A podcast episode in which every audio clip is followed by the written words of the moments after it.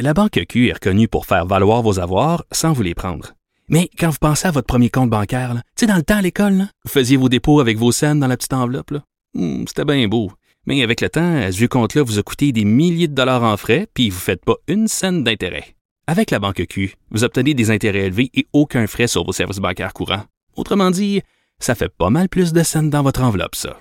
Banque Q. Faites valoir vos avoirs. Visitez banqueq.ca pour en savoir plus. Cube Radio. Cube Radio. En direct à LCN. 14h30, c'est le moment d'aller retrouver euh, notre collègue euh, dans nos studios de Cube Radio. Salut Geneviève. Salut Julie. Alors, on a tous hâte euh, d'entendre et de connaître la décision du gouvernement du Québec à savoir qu'est-ce qu'on va faire avec le congé du temps des fêtes. Mais une chose qui est sûre, c'est que les enseignants, il y en a plusieurs qui ont besoin de, vacances, qui ont besoin d'une pause. Ben oui, euh, les enseignants qui demandent du répit. Puis à la question, est-ce que les enseignants devraient avoir un répit? La réponse, à mon sens, c'est oui mais évidemment pas à n'importe quel prix parce que ça soulève beaucoup de questions. Euh, et d'ailleurs, euh, tantôt je parlais avec Catherine Beauvais-Saint-Pierre de l'Alliance des profs de Montréal qui disait, écoutez, là, c'est pas non plus une panacée là, de prolonger le congé de Noël. Puis je dois dire que je suis assez d'accord avec elle parce que euh, ça va engendrer une espèce d'effet domino. Là. Un, euh, faut savoir qu'il y a plusieurs élèves qui acculent déjà un retard quand même assez considérable. elle me parlait aussi de la situation des élèves allophones.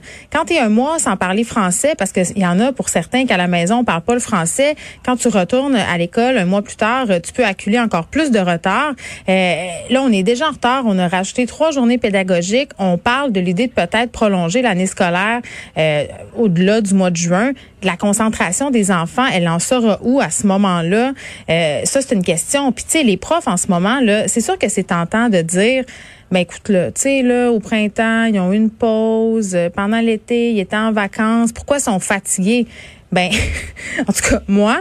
Ils ont des familles, eux autres aussi, là, les enseignants. Ben, ils ont des familles, ils ont des défis. Ils font pas leur job normal de prof en ce moment, là. Eh, écoute, ils font des, ils font des pieds et des mains pour laver les classes, pour s'adapter. Il y a des profs qui enseignent en alternance. Euh, ils doivent s'occuper aussi des enfants euh, qui font de l'enseignement à distance parce qu'ils sont soit en confinement ou qui ont choisi l'école à la maison.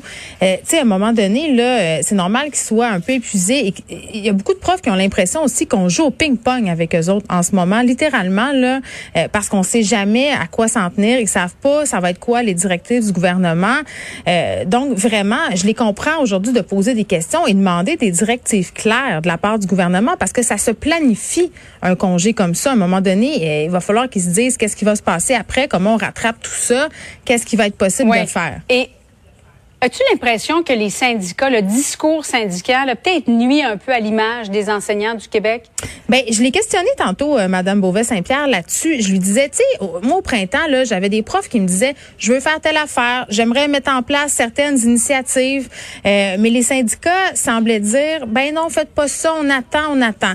Euh, moi, j'ai l'impression que ça a nuit et que ça a donné un peu cette image, justement, que les profs étaient assis chez eux sur leur laurier à rien faire, à profiter de leur salaire. Puis c'est pas vrai on le sait, là, les profs étaient proactifs, les profs amenaient des solutions.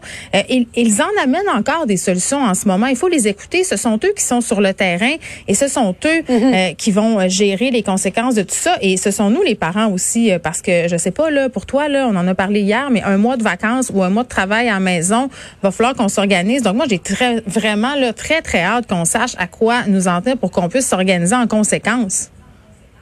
Vivement cette annonce.